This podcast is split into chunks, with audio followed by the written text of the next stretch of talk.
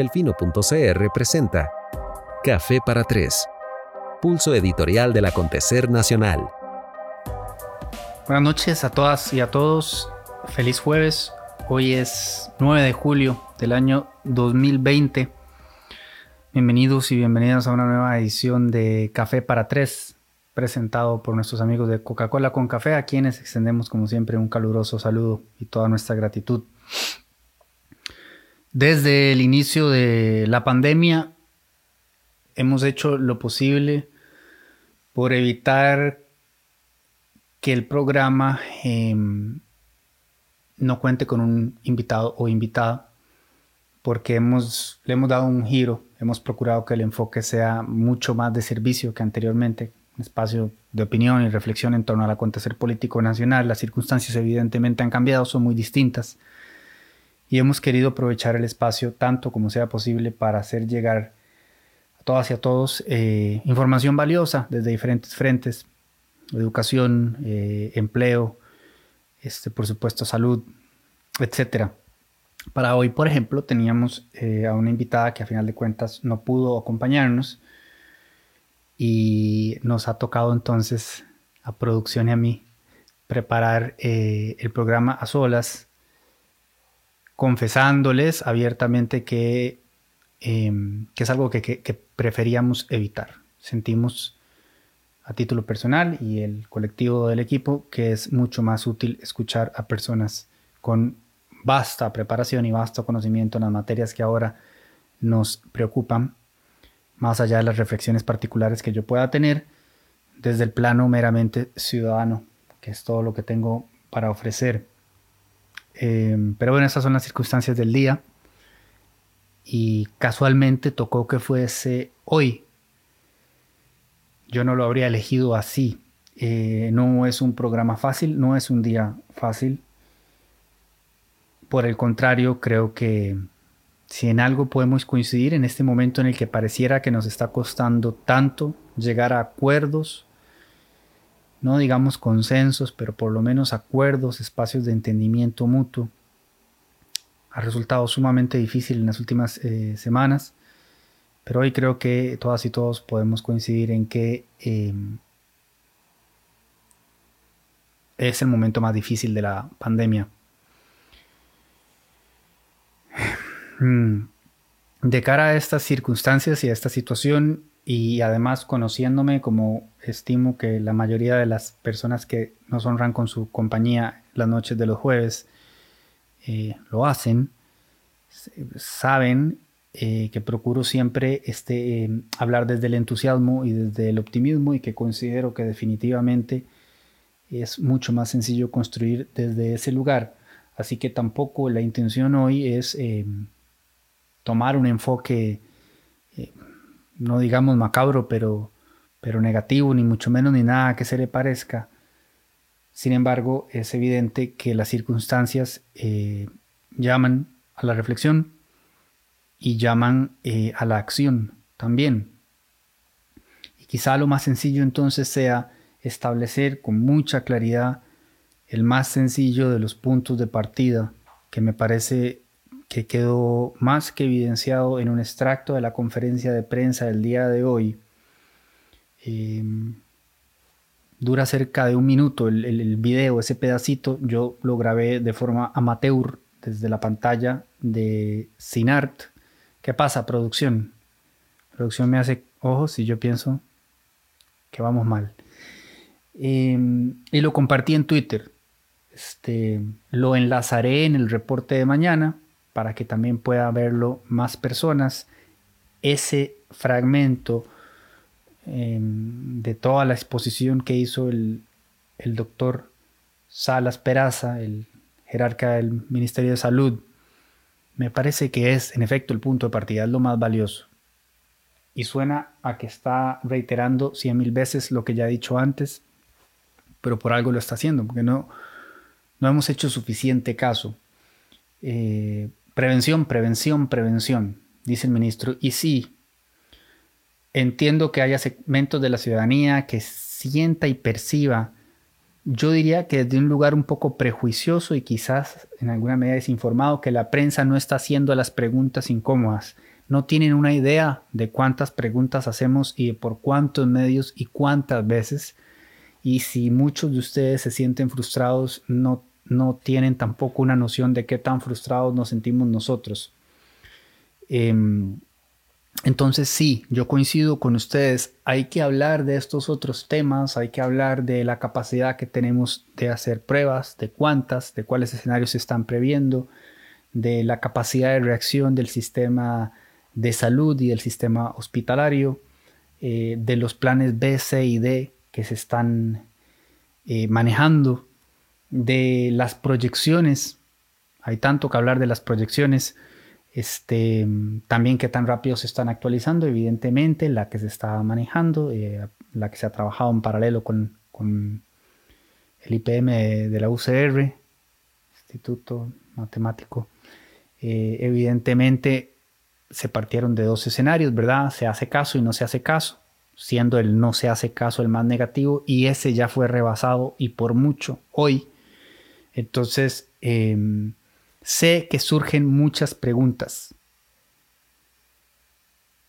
Pero como bien lo dijo el ministro hoy, sin dejar de prestar atención a estos temas, a las pruebas y al sistema hospitalario, y a que no colapse lo segundo, ya que no se eh, entre en limitaciones lo primero, lo más sencillo, lo más inmediato, lo más fácil es la prevención y eso está en cada uno de nosotros. Em, cada quien tiene yo entiendo realmente, entiendo la necesidad de certeza y la especulación como un reflejo instintivo de cada uno de nosotros como ser humano en torno a qué está pasando y por qué está pasando y cada quien tiene su propia teoría y que si son los de las fiestas y que si son este, tales comunidades o tales otras, yo entiendo. Pero más allá de eso, que de todas maneras en este momento es muy difícil de determinar, por más que quisiéramos y añoráramos precisión y exactitud y respuestas claras y absolutas, cuando no las hay en ningún país, cada uno con sus distintas variantes y matices y retos y desafíos y características y culturas. Pero más allá de todo eso, y reitero, de la imposibilidad material de tener esas respuestas ciertas en este momento, lo que sí sabemos es que si escuchamos ese minuto de video del doctor Salas Peraza, tenemos muy claro cuál es de verdad el punto de partida, la prevención, hacer caso con todo lo que se nos ha dicho desde el principio, hasta donde no sea posible. Yo entiendo, por supuesto, y eso es algo que siempre ojalá quisiera que todas y todos tuviéramos presente, que hay personas que no tienen eh, más opción que salir a ganarse la vida, porque necesitan trabajar para llevar sustento a sus hogares. Van con sus mascarillas, van este, con su alcohol, se lavan las manos, siguen los protocolos, pero tienen que ir.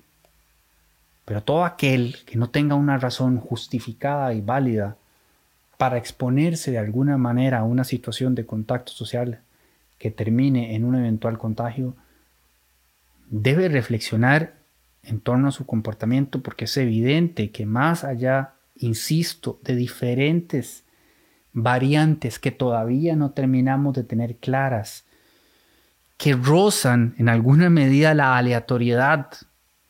porque es eso? O sea, en un momento éramos el país modelo y de repente dejamos de serlo.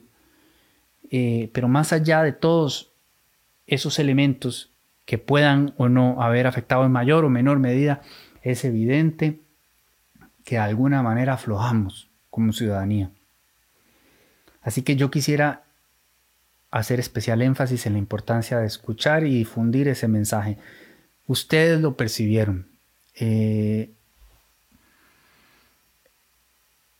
bien saben que, la comunicación eh, conlleva también lo que, no, lo que no se dice de forma oral, explícita, sino lo que dice el cuerpo. Hay hasta un libro que dice el cuerpo nunca miente, el cuerpo nos, nos dice muchas cosas eh, a nosotros mismos en solitario. Ahora imagínense cuando estamos hablando, bueno, la expresión facial eh, del doctor Salas Peraza es más que evidente. Uno puede ver en él la angustia, la frustración, por supuesto el cansancio. Y uno puede ver en él un razonable temor, porque a como están las cosas, el escenario en el que podríamos entrar es más que angustiante y más que doloroso. Y va a golpear a muchísimas familias del país. Y estar al frente de eso, yo no puedo ni imaginarme eh, cómo se puede sentir. Y, y cómo puede ser recibir un número como ese en la mañana y saber que hay que ir a darlo este, a todo el país y, tener que repetir lo que se ha venido diciendo. En fin, sinceramente, eh, mi, admiración este, por el temple del ministro, quien de verdad por segundos poco parecía faltarle para quebrarse y mucho puede uno entender que así haya sido dadas las circunstancias. Entonces, em, quizá la reflexión que, compete hacer en este momento no debe partir, ¿verdad?, de ese tono de, de regaño. O sea, no se trata de eso, de estar señalando, sino de, eh, de meditar en términos de qué tanto puede hacer cada uno de nosotros desde dónde está para contrarrestar lo que está sucediendo, porque ya ni siquiera hablamos de aplanar la curva, eh, se nos desbordó por completo esto. Y parte de ese ejercicio, creo yo, que pasa por el título del programa de hoy, que no es mío. Responsabilidad compartida. Esto me lo dijo hace, acaso, 40 minutos. Eh, una de las personas que ha sido más críticas con la gestión del gobierno, como no me autorizó para dar su nombre, me lo voy a reservar, pero hemos estado en constante contacto, eh, muy, muy críticas y constantes sus observaciones en torno a la data que se ha dado, que no se ha dado, a la gestión que se está haciendo, a los patrones que se eh, vislumbran y que parece que no reaccionamos a tiempo y creo que ahí existen numerosas críticas válidas con respecto a la respuesta del gobierno y la velocidad a la que ha respondido. Bueno, a pesar de esto, esta persona, como tantas otras que están en distintos lugares, eh, quiero decir, en distintas posiciones en términos de cómo debe enfrentarse algo como esto, para lo que no estábamos listo, listos y que no tiene precedentes, pero todos y todas en común eh, lo que procuran es el mejor de los escenarios para el país. Y él me hablaba de la responsabilidad compartida, de cómo no solamente esto depende de que cada uno de nosotros y nosotras como ciudadanos y ciudadanas eh, nos comportemos a la altura de las circunstancias, sino también los diversos colectivos, desde la institucionalidad y desde el sector privado. Y va a ser jodido. Y vamos a tener que enlazar una serie de sacrificios gachísimos con los que nadie estaba contando, pero no va a quedar otra salida. En la medida en que logremos por un momento priorizar lo que hay que priorizar y entender lo que hay que entender y dimensionar lo que realmente está pasando.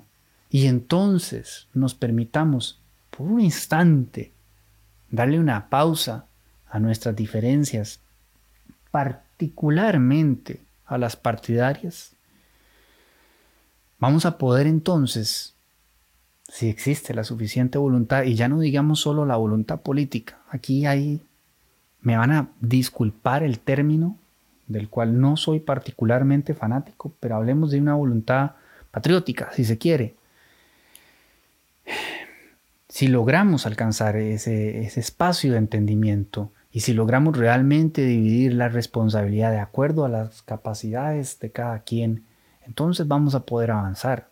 No se puede poner todo solo en la ciudadanía y no se puede poner todo en el sector público, solo en el sector privado. Y no se puede hablar en este momento de partidos ni de campaña política. Es que eso es absolutamente absurdo. Es como si no hubiésemos terminado de entender lo que está pasando y lo que podría pasar. Y a veces uno se pregunta, ¿Qué más tiene que pasar para que entremos en esa claridad? ¿Qué es eh, lo que estamos esperando? Que colapse el SEACO, ya lo tenemos a punto de colapsar. Em, no voy a seguir enlistando posibles eh, situaciones eh, porque no es por ahí por donde quiero enfocar mi mensaje, pero creo que todas y todos más o menos eh, tienen claro de qué estoy hablando y a dónde esto nos podría llevar si no reaccionamos a tiempo. Y digamos que ya se nos fueron, me disculpan la referencia porque quizás es un momento inapropiado para hacerla, pero ya se nos fueron varios trenes. Eh, arrancamos muy bien y de pronto no solo se descolocó la cosa y se descarriló ese trencito, eh, sino que se comprometió seriamente.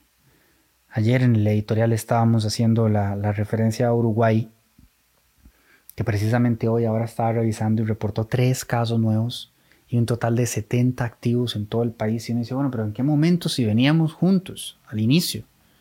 ¿Verdad? Típico, las dos este, naciones constantemente referenciadas en, América Latina eh, iban de la mano como, como históricamente, por lo menos en las últimas décadas, lo han, ido en muchos otros este, ámbitos. Y de pronto ellos están en un escenario casi idílico, utópico, y nosotros de puertas a algo que no podríamos habernos imaginado y que quizá debimos haber previsto, especialmente, y hay que decirlo con toda la claridad del caso, las autoridades con un poquito más de tiempo, dado que los números ya venían indicando eh, lo que ahora se reflejó de forma tan manifiesta. Bueno, en el caso de Uruguay, evidentemente, vuelvo a lo que dije hace unos 15 minutos, no sé cuántos llamamos de programa, días habrán sido.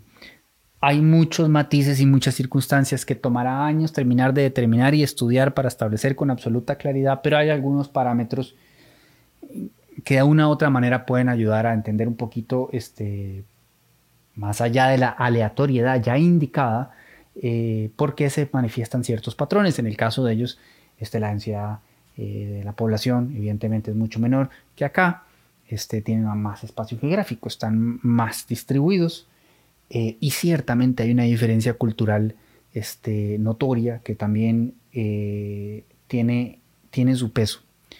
Y como dije, habrá otros elementos que en su momento se establecerán y de todas maneras, a la luz de lo que sabemos y lo que se ha visto en todo el orbe, puede estar perfectamente bien Uruguay hoy y en un mes podrían estar en un escenario terrible, dadas ciertas circunstancias. Y es eso.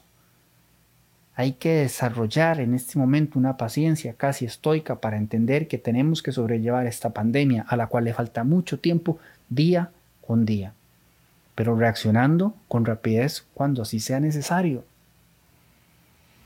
Y esto me lleva a un correo ahora comentaba en Twitter eh, que nosotros, bueno, básicamente nos hemos convertido en una especie de grupo de apoyo los unos con los otros, los unas con las otras, pequeños como somos, porque ahora solo hablamos entre nosotros, cada uno desde su casa. Entonces, estamos haciendo nuestra labor periodística prácticamente desde que nos despertamos hasta que nos dormimos y solo hablamos con nosotros y somos como nuestro sostén emocional y profesional. Y dentro de esa dinámica, nuestro parámetro más o menos de qué tan grave está la situación y hacia dónde se va moviendo en todos los ámbitos, social, económico, pónganle todas las comas que quieran, no solamente es el reporte diario, sino la cantidad de mensajes que recibimos. Llámese denuncias, llámese solicitudes de ayuda. Hoy, la verdad se los digo, fue, no encuentro la palabra, fue, fue triste que publicamos tres notas seguidas de distintas este, organizaciones eh, pidiendo ayuda. Una dedicada a trabajar con niñas entre los 7 y los 13 años. Este, una dedicada a trabajar con personas jóvenes de la población LGTBI. Una escuela también trabajando con poblaciones vulnerables desde otro, este, con una aproximación eh, académica diferenciada que permite trabajar en resolución alterna de conflictos y en desarrollo de habilidades blandas y emocionales.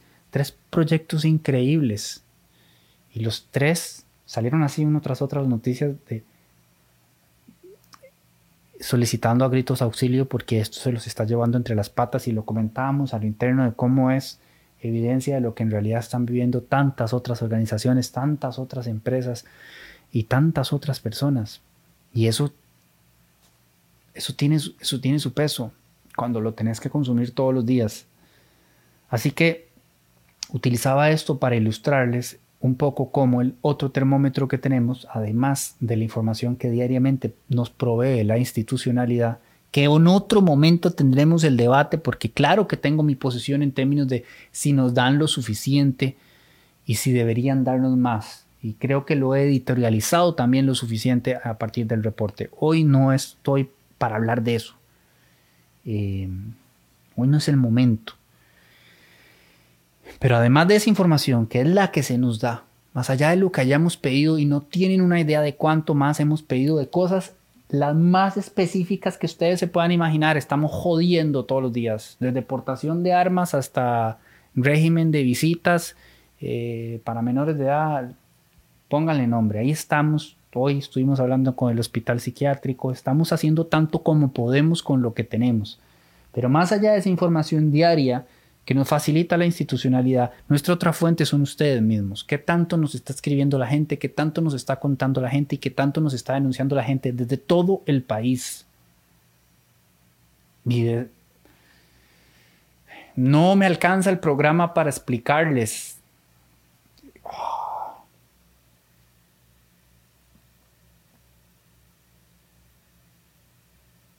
No me alcanza el programa para explicarles qué tan compleja está la situación y qué tan comprometidos estamos desde muchos diferentes frentes. Y hoy fue particularmente duro.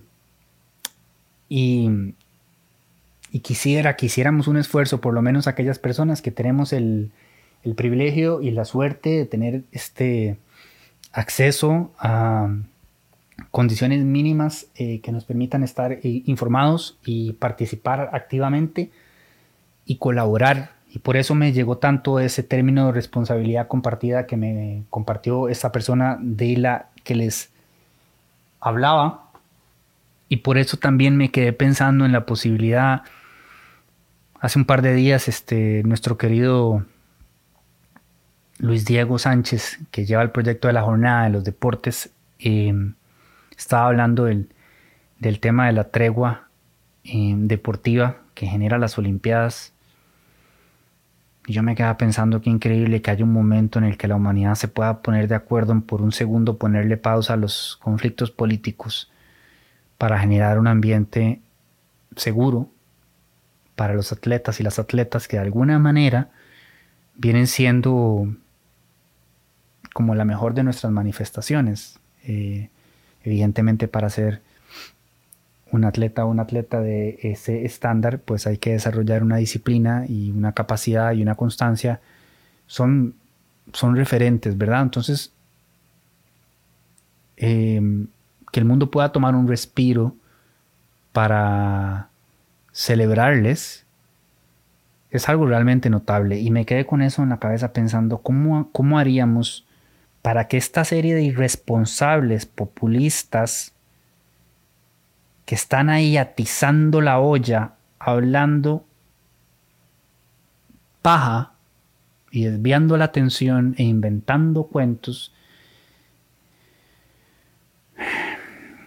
y sumando insensateces y generando pérdida innecesaria de tiempo, además eternamente distorsionados y engañados por la idea de que en algún momento suficiente gente cometerá el error de creer que están en la capacidad de tomar decisiones en nombre de todo el país, ¿cómo hiciéramos para que se den cuenta que no es ahora? Ya después, en campaña política, cada quien desde cada lugar, como lo permite la democracia, podrá celebrar sus ideas y compartirlas con la ciudadanía y será la ciudadanía la que decida en quién confiará el camino que tomará el país en los años del 2022 al 2026, si no me equivoco, porque ya con todo lo que está pasando no sabe ni dónde, ni en qué año estamos, de por cuál tramo vamos.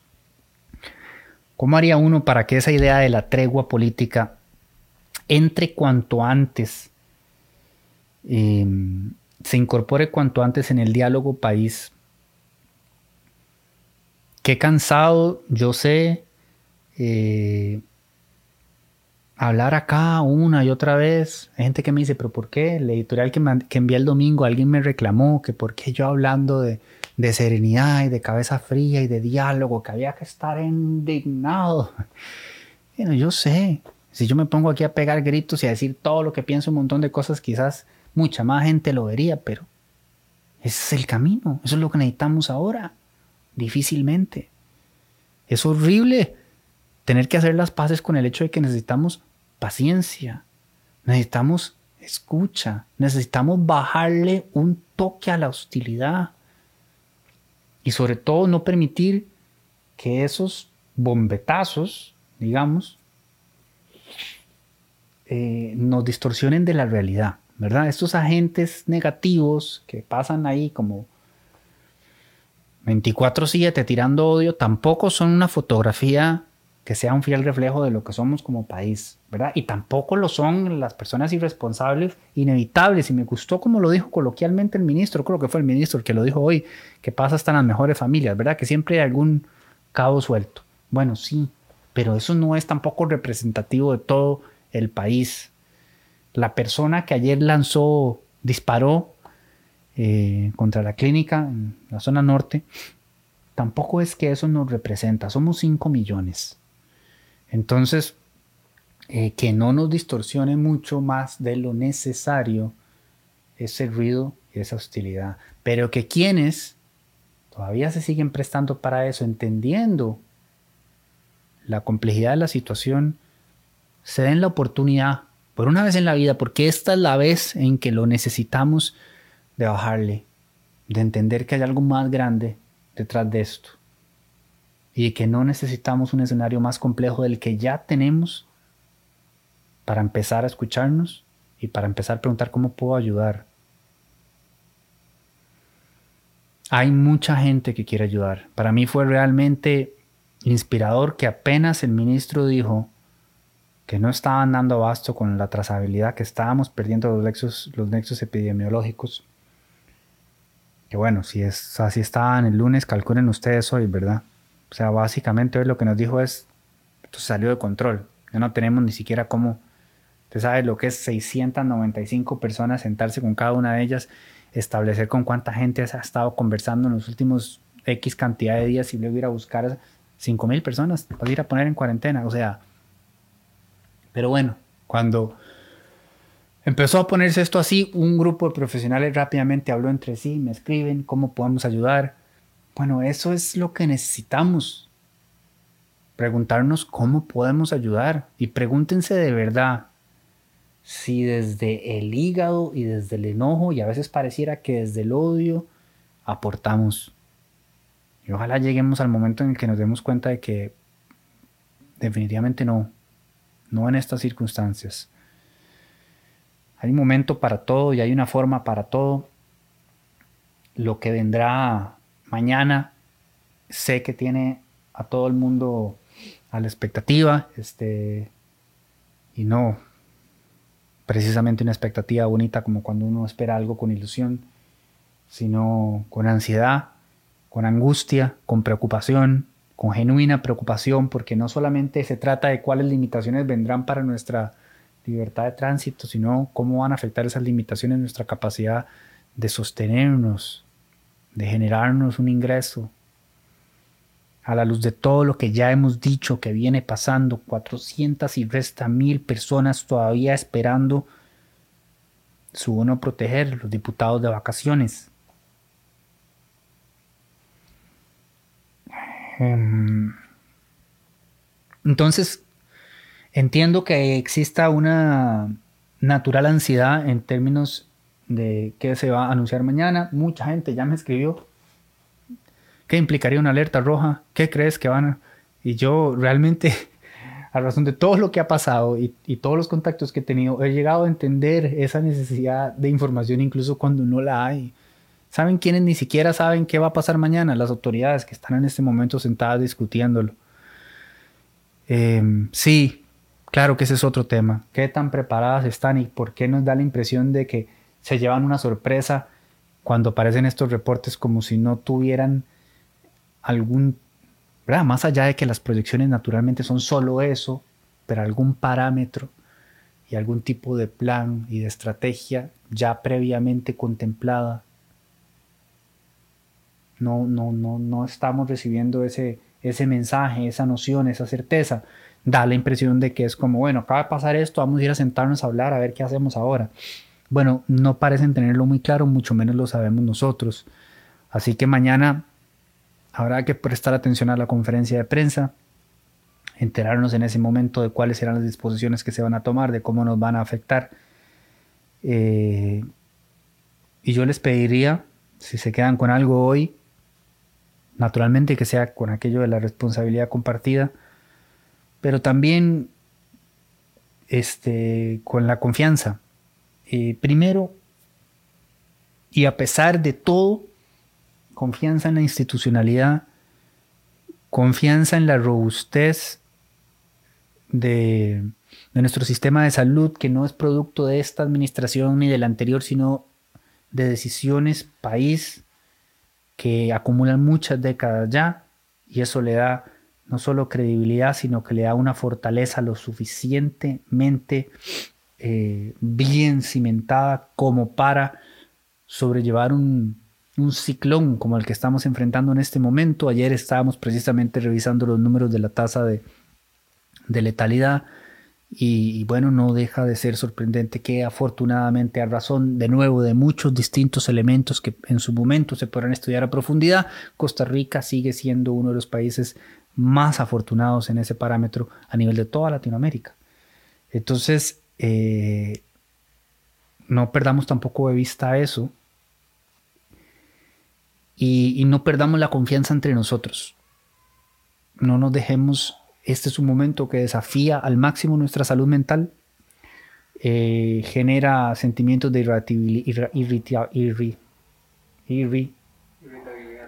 irritabilidad, este, de enojo, de desconcierto, de angustia, de estrés, y todo eso evidentemente se proyecta hacia afuera, más que comprensible, eh, pero que no nos gane la partida. O sea, es fundamental en este momento hacer un esfuerzo consciente, mediten, yoga, todo lo que puedan hacer a su favor eh, para mantener serena este, la mente, háganlo, eh, porque se van a necesitar a ustedes mismos eh, fuertes, sólidos, claros, este, para tomar mejores decisiones y para tener mejores interacciones. Y en este momento tenemos que confiar los unos en los otros y ser la mejor versión de nosotros mismos. Les pido también, con toda honestidad, confíen en nosotros. Estamos haciendo lo mejor que podemos con lo que tenemos. Obviamente, quisiéramos hacer muchísimo más. Eh, pero bueno, por aquí anda el librito de los cuatro acuerdos y el, cuarto es precisamente haz lo mejor que puedas y yo le garantizo que las chicas y los chicos en serio están haciendo lo mejor que pueden y con eso a mí me basta. Eh, no les puedo pedir más. Estoy inmensamente orgulloso de, de, este equipo de trabajo. Son personas honestas, excepcionales, ejemplares, bien intencionadas, que quieren servirles a todas y a todos ustedes de la mejor forma posible, de acuerdo a nuestras eh, capacidades. Así lo seguiremos haciendo eh, y este espacio, espero yo, eh, continuará dedicado a personas debidamente preparadas en distintas materias que nos conciernen y preocupan a lo largo de esta pandemia. Así que Dios primero, el jueves que viene tendremos a una invitada muy especial eh, aquí en Café para Tres, como todos los jueves a las 8 de la noche, casi todos los jueves. Ahora en pandemia las cosas a veces se ponen un poquito complicadas. Gracias a Coca-Cola con Café por permitirnos este, presentarles este espacio. Gracias a ustedes por su atención, por su paciencia. Eh, por el cariño que le han manifestado a este proyecto, por permitirnos llegar hasta acá. Ya tenemos tres años, la verdad es que es mucho más de lo que imaginamos que íbamos a llegar a cumplir. Esperamos que sean muchos años más. Y mi sincero y sentido abrazo eh, a cada una de las personas que nos está acompañando hoy en vivo o mañana, pasado mañana o cuando sea en diferido en cualquiera de las plataformas por las cuales se consuma y se consumirá la versión podcast que está pronta a ser producida en las próximas horas, cortesía de Alejandro. ya me está haciendo. Gracias a todas y a todos. Que pasen muy buenas noches. Nos escuchamos y nos vemos muy pronto.